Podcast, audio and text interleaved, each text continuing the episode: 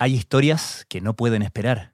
Infórmate en la tercera PM, el diario digital de la tarde, un espacio donde golpes noticiosos, contenidos exclusivos, una mirada analítica a los hechos y un minucioso fact-checking se encuentran. De lunes a viernes, desde las 14 horas, en latercera.com. La Tercera, más que un diario. Voto a favor, señor secretario. Voto a favor. Voto a favor. En contra, señor secretario. En contra, secretario. Voto a favor. A favor, señor secretario. Voto a favor. Contra secretario. A favor, señor secretario. En contra, señor secretario. Voto a favor. A favor, secretario. A favor, señor secretario. En contra, señor secretario. En contra, secretario. Voto a favor. Voto a favor. Por eso voto a favor. Terminada la votación. Resultado de la votación.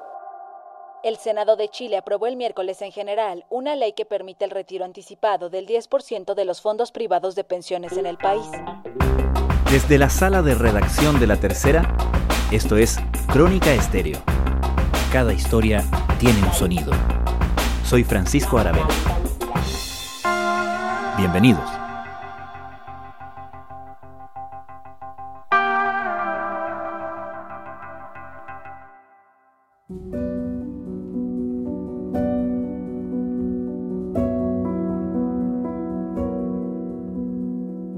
Con la derrota en su intento de frenar el proyecto de retiro del 10% de los fondos previsionales ya consumada en el Parlamento, se asume que el presidente Sebastián Piñera se enfrenta a la obligación de tratar de dar un golpe de timón para la conducción del año y medio que le queda en la moneda. Independientemente de los pasos que siga respecto del proyecto en particular, o enviar un veto o recurrir al Tribunal Constitucional, la preocupación está en el día después, el primer día del resto de su gobierno. Y ahí enfrenta el desorden y las demandas de sus propios socios en la coalición de partidos, la inminencia de una crisis económica grave y el fantasma de un nuevo estallido social. ¿Qué cartas tiene Piñera para lo que viene? ¿Qué rol juega en todo esto la figura del presidenciable Joaquín Lavín, quien se desmarcó explícitamente del gobierno en esta pasada? ¿Cómo llegará Sebastián Piñera a dar su cuenta pública ante el Congreso y el país la próxima semana? Es la gran duda de fondo, Francisco, porque gran parte del desafío que tiene el presidente implica cambiar de alguna manera su forma de gobernar, su forma de pensar, y para todos los que lo conocen saben que cambiar a Sebastián Piñera Echenique es prácticamente imposible, cambiarlo en su esencia más, más íntima. Así que la pregunta que queda es con qué presidente se va a hacer esa cuenta y además con qué ministros. Sebastián Minay es periodista de la tercera PM. Si bien nadie puede estar a la cabeza de él, el mandatario es una persona impredecible, que es muy conocido por alterar sus planes a último minuto, tomar decisiones que contradicen los consejos los suyos para después vestirlas de una supuesta valentía ante propuestas impopulares, digamos, y a lo que parece ya estar bien asentado en los recovecos más profundos, en las entrañas de, la casa donde tanto sufre, es que esto se salda por lo bajo, con un cambio de gabinete que puede tener distintos niveles. ¿Cuáles son los escenarios que se evalúan para ese cambio de gabinete?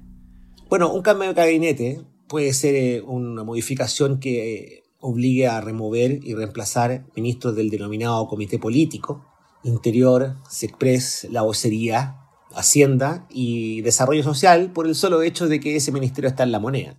Y el otro es que además toque a otros ministerios más técnicos que acá obedecería a la necesidad del gobierno de enfrentar toda esta crisis, esta masacre laboral que ha demolido los índices de empleo para que por lo menos el próximo año el gobierno demuestre que está haciendo todo lo que esté a su alcance para al menos revertir en un par de puntos del desempleo. Eso obligaría a tocar a los sectores productivos, los que más se han mencionado internamente, y esto en boca de gente que trabaja con el presidente, como aquellos que lo conocen desde hace mucho tiempo. También obligaría a mover nombres en carteras mero ejemplo de esto, Francisco, Ujú. minería, en transportes, en obras públicas, en medio ambiente, en energía. Hay además también una crítica eh, fuera de micrófono de que hay varios de esos ministros o algunos de ellos que están virtualmente desaparecidos, que no han vuelto a aparecer. Y en ese sentido, ¿qué nombres se evalúan? ¿Qué posibilidades se, se comienzan a barajar? Hay dos grandes caminos. Uno es que cualquier cambio se va a hacer sacando al ministro de Interior Gonzalo Blumen. Es un hecho que está prácticamente asumido adentro. Y ahí tiene dos caminos el mandatario. Uno, optar por lo que algunos han llamado un gabinete Blumel 2.0, que coloque a un ministro una cara joven, nueva, pero no solamente un tema de edad, sino que sea alguien que él coloque, él y solo él, y en que no aparezca cediendo a presiones de partidos políticos. En ese esquema han circulado tímidamente algunos nombres, a mí me han nombrado dos veces ya, el caso del ministro de Energía, Juan Carlos Llovet. Y la otra idea de cambiar ministros, que insisto, esto parte por cambiar al ministro interior, pero implica que haya otros cambios también, obligaría a tomar opciones más drásticas, porque acá lo más importante, y eso es lo que tienen todos claros en el aparato de gobierno y en, el mundo político de la derecha, es que acá lo urgente es que el gobierno trate de recuperar algo de lealtad de sus partidos y su sector porque la base de apoyo del gobierno de Sebastián Piñera amenaza con desfondarse. Lo que estamos viendo es eh, un aumento significativo de las críticas a cómo el gobierno está manejando la, la, gestión del coronavirus. Las cifras de popularidad en la academia, en las, escasas encuestas que conocemos, muestran que ha perdido 11 puntos en estas tres semanas de crisis de los 27 que penosamente había logrado recuperar después de la crisis del 18 de octubre. Entonces, los partidos además ya no contestan órdenes, no contestan el teléfono, están algunos parlamentarios votando como quieren, se hace necesario eso. ¿Y qué lógica tendría entonces nombrar un gabinete de caras nuevas, de gente joven, que no sea referente de partidos, que no parezca nombrado por partidos, si justamente lo que se le pide a Piñera es que trabaje más directamente y recupere la lealtad de ese establishment de los partidos de Chile Vamos? Poca, porque en realidad una opción como esa, como la primera que te dije yo, que el gabinete Blumel 2.0, solo denotaría que el presidente sigue firme en su trinchera. Y como lo repiten eh, bajo cuerdas varios de los que lo conocen, tendría la lectura ineludible de que, el, el presidente no aprendió la lección, cierre comillas. Por lo tanto, la opción de recurrir a viejos tercios de la derecha, lo que algunos llaman un poco voluntariosamente los panzers del sector, haciendo este símil con lo que encarnaba José Miguel Insulza en los gobiernos de la concentración, implica recurrir a cartas probadas.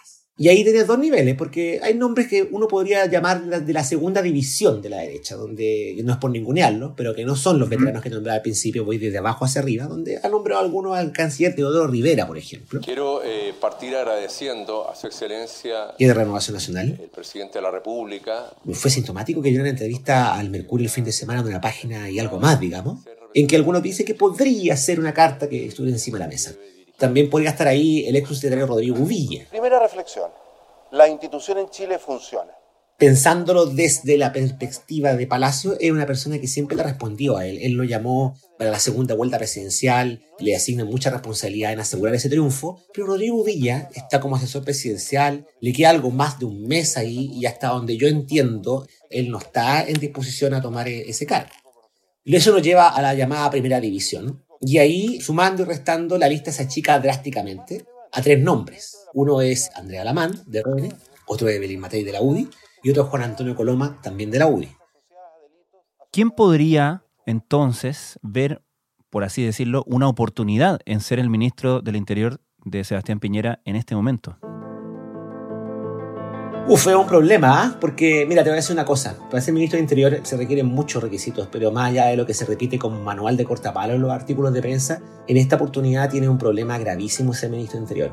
Que en el gobierno y en sus partidos creen que cuando se empiecen a levantar los confinamientos, las cuarentenas, y ya se haya acumulado una masa desempleada y que acumule frustraciones, ira y molestia, se ve con aprensión de que se produzca lo que algunos han motejado como el estallido social 2.0 la gente saliendo a las calles. ¿Qué está sucediendo en Chile? ¿Por qué la gente salió a la calle? Mira, te lo voy a decir así, básicamente lo que teme el gobierno es un nuevo 18 de octubre. ¿Qué sucedió el, año pasado, 18 de octubre? Recordemos. Para entonces, el ministro de Interior no solamente va a ser una persona que va a tener que tener el deber de, ordenar a los partidos, si es que eso fuera posible, sino que también le va a tocar hacer un poco, comillas, el mano de la película, porque va a ser la misma persona que va a estar en mm. cargo del orden público. Y claro, en el peor de las pesadillas que tienen algunos en la moneda, es que el cuarto o cuarta persona que se desempeñe como ministro de Interior corre el riesgo que termine acusado constitucionalmente, si es que el control del orden público deriva mm. nuevamente una represión en violencia contra las personas y violación de derechos humanos. Entonces, ese es un punto muy delicado que entra en el análisis también de a quién le podría interesarse el ministro de Interior. Hay todo un malestar que fue creciendo a lo largo de estos cuatro meses, en especial Te hago un segundo comentario. Esto es súper difícil de entender desde la perspectiva de la gente que no es política, pero los políticos hay una razón, entre varias otras, de por qué algunos se mueren por ser ministro de Interior, que nunca nadie la nombra. Cuando tú eres ministro de Interior, en algún momento te toca ser vicepresidente de la República. Hmm. Lo que te garantiza ser vicepresidente de la República es que el día de tu funeral, comillas, te toca cureña, cierre de comillas. Es decir, tiene algo parecido a un funeral de Estado. Eso es algo que todos los políticos con sentido de perpetuidad histórica lo toman en cuenta. Y te menciono dos anécdotas. En el Piñera 1 se acomodaron las piezas para que el entonces ministro y secretario general de la presidencia, Cristian Larroulet, fuera vicepresidente por un periodo muy corto. Y también se hizo lo mismo con el entonces ministro de Defensa, Andrea Lamán, cuando corrió la lista, digamos, y el presidente Piñera se fue a México y también se llevó a otros ministros y le tocó a él ser vicepresidente por 24 48 horas. Qué bueno que lo mencionas porque lo que estás describiendo en términos de ese Panzer, ¿cierto? Ese referente de la derecha, pareciera que estuviera el terreno abierto justamente para Andrea Lamant, quien nunca ha ocultado sus ambiciones de ser presidente, de hecho. El caso de Lamant tiene sus pros y sus contras. Es una persona que ya viene de vuelta a 25.000 batallas sabe construir alianzas, pero también es cierto que ha cosechado un reguero de enemigos a lo largo de su carrera. Con algunos ha estrechado alianzas, con otros no. Así relatan el encuentro en la UDI entre Andrés Salamán y Pablo Longueira tras los resultados de las primarias. Pero él podría, digamos, tener la experiencia suficiente como para encarar esto.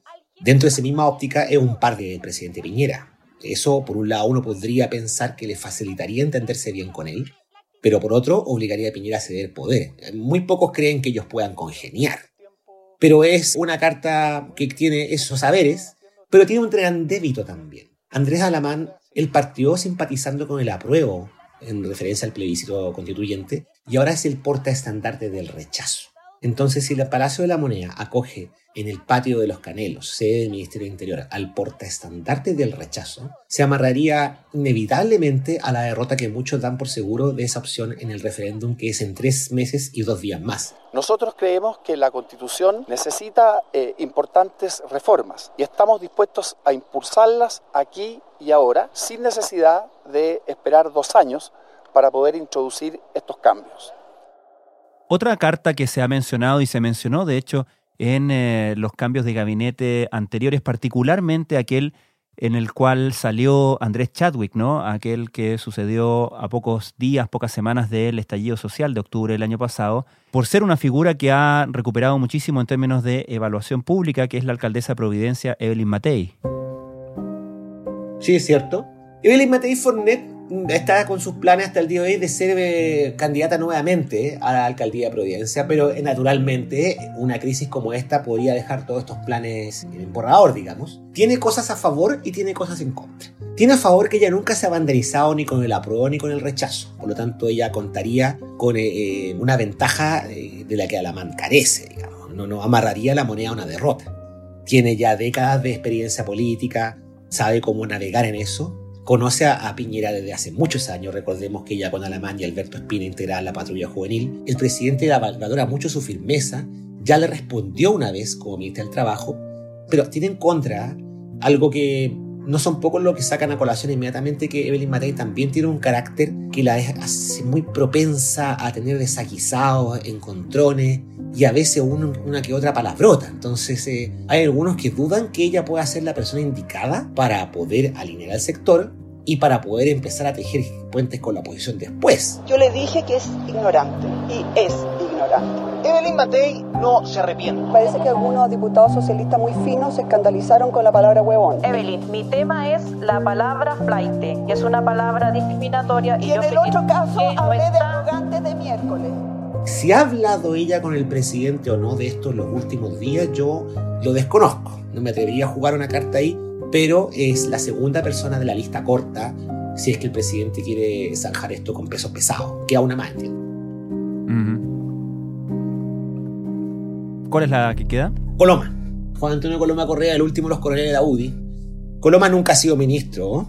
Tiene a su favor que tiene harta experiencia también en el Congreso, tiene buenas redes dentro de su partido, de su sector, se entiende bien con los parlamentarios de oposición. Pero a Coloma también le quedan seis años en el Senado. Entonces, conociendo al senador Coloma, yo no sé si le hará mucho sentido sacrificar todo eso que le queda en el Senado a cambio de un inciertísimo año y fracción, un poco más de un año y medio en el Ministerio del Interior, con todos los bemoles que comentábamos hace un rato. Entonces, esos son un poco los pros y los contras que tienen estas tres cartas y déjame decirte que cualquiera que se tome, cualquiera que elija el presidente Piñera, sean alguno de ellos tres u otros, hay otras variantes que implican otras decisiones de cómo Piñera puede resolver el pool del comité político. ¿Cuáles son esas variables? Hay otra que me la comentaba ayer Roberto Isixson, pero no solamente porque lo diga con él, porque lo diga él, sino que también puede ser una manera de, de salir de este verdadero callejón político que es también recurrir a gente de peso, pero tratar de apaciguar la sangre ardiente que tienen los partidos de derecha, dándole un poco en el gusto, aunque eso implica para Piñera ceder poder y entrar en una lógica ya no de pato cojo, sino pato parapléjico, como me decía la semana antes, ante,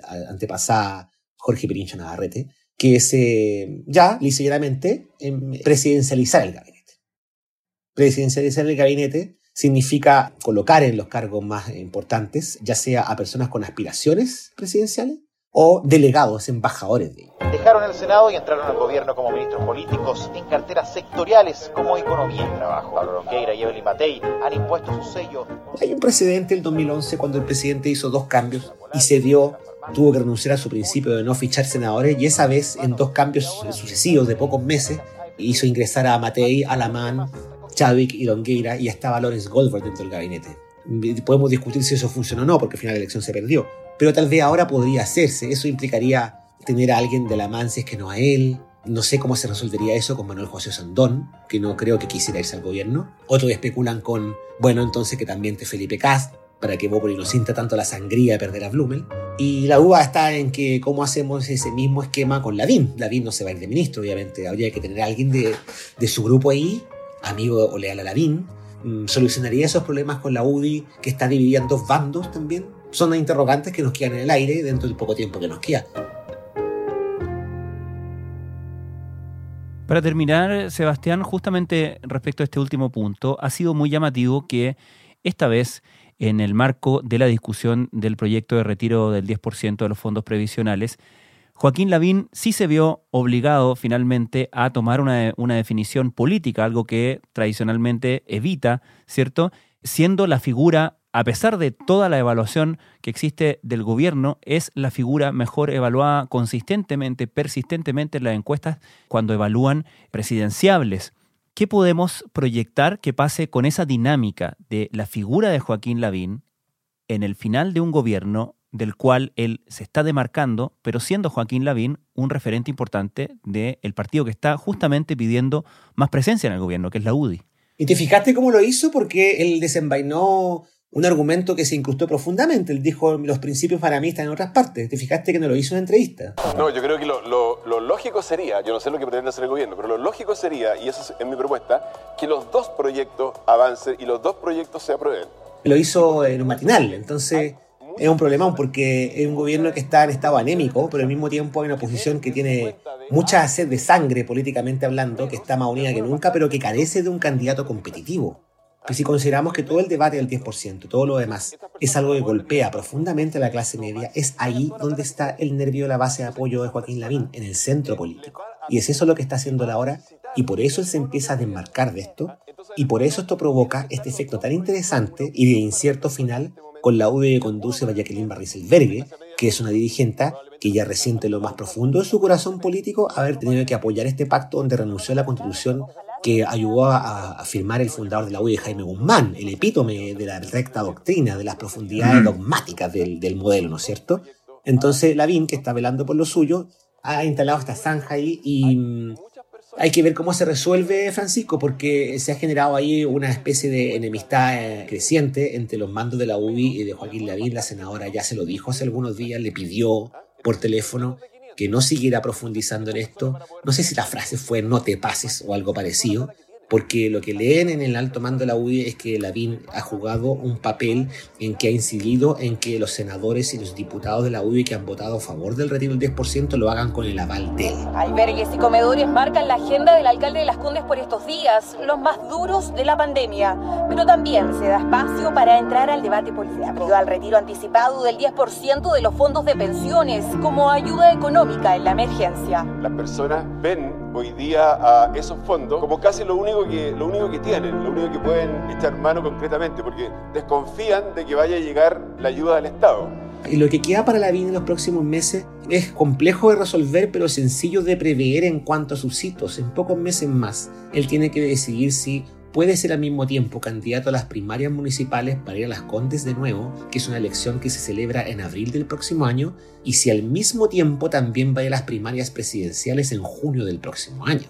Entonces lo que cabe esperar va a ser que un Lavín, mientras el gobierno siga cuesta abajo en popularidad, mientras el gobierno le cueste hasta lo indecible ordenar a sus propias huestes, vamos a ver un Lavín que probablemente a través de matinales también o a través de su programa de radio con Francisco Vidal, siga tomando distancia y dando señales porque no le queda otra. Él no puede seguir hablando de la estratosfera, tiene que empezar a involucrarse en política, pero lo va a hacer de esta forma, a clavar sus propias banderas más alejadas del gobierno. Y además Joaquín Lavín Francisco es uno de los pocos derechistas que quedan por el apruebo, que eso es algo muy importante. Hay un mensaje para Joaquín Lavín que aún no llega. La respuesta de la directiva de la UDI a su petición de aparecer promoviendo el apruebo en la franja del partido que respalda el rechazo. La presidenta de la colectividad, sin embargo, dejó en claro que no les acomoda para nada la petición del alcalde de Las Condes. Yo estoy pidiendo que me den algunos segundos para poder expresar mi opinión por, por el apruebo. Y con una derrota casi segura del rechazo, es poco probable que Lavín se cambie de bando. Las conversaciones siguen, pero lo cierto es que la figura mejor posicionada de la UDI se ha transformado en la gran incertidumbre de la franja del regalismo. Sebastián Minay, muchas gracias. A ti, Francisco, un gusto como siempre. Para ir al Tribunal Constitucional se requiere la firma de a lo menos 11 senadores. Por lo tanto, eh, esto tiene que ser una decisión de coalición. ¿Y están esas firmas? Sí, sí están.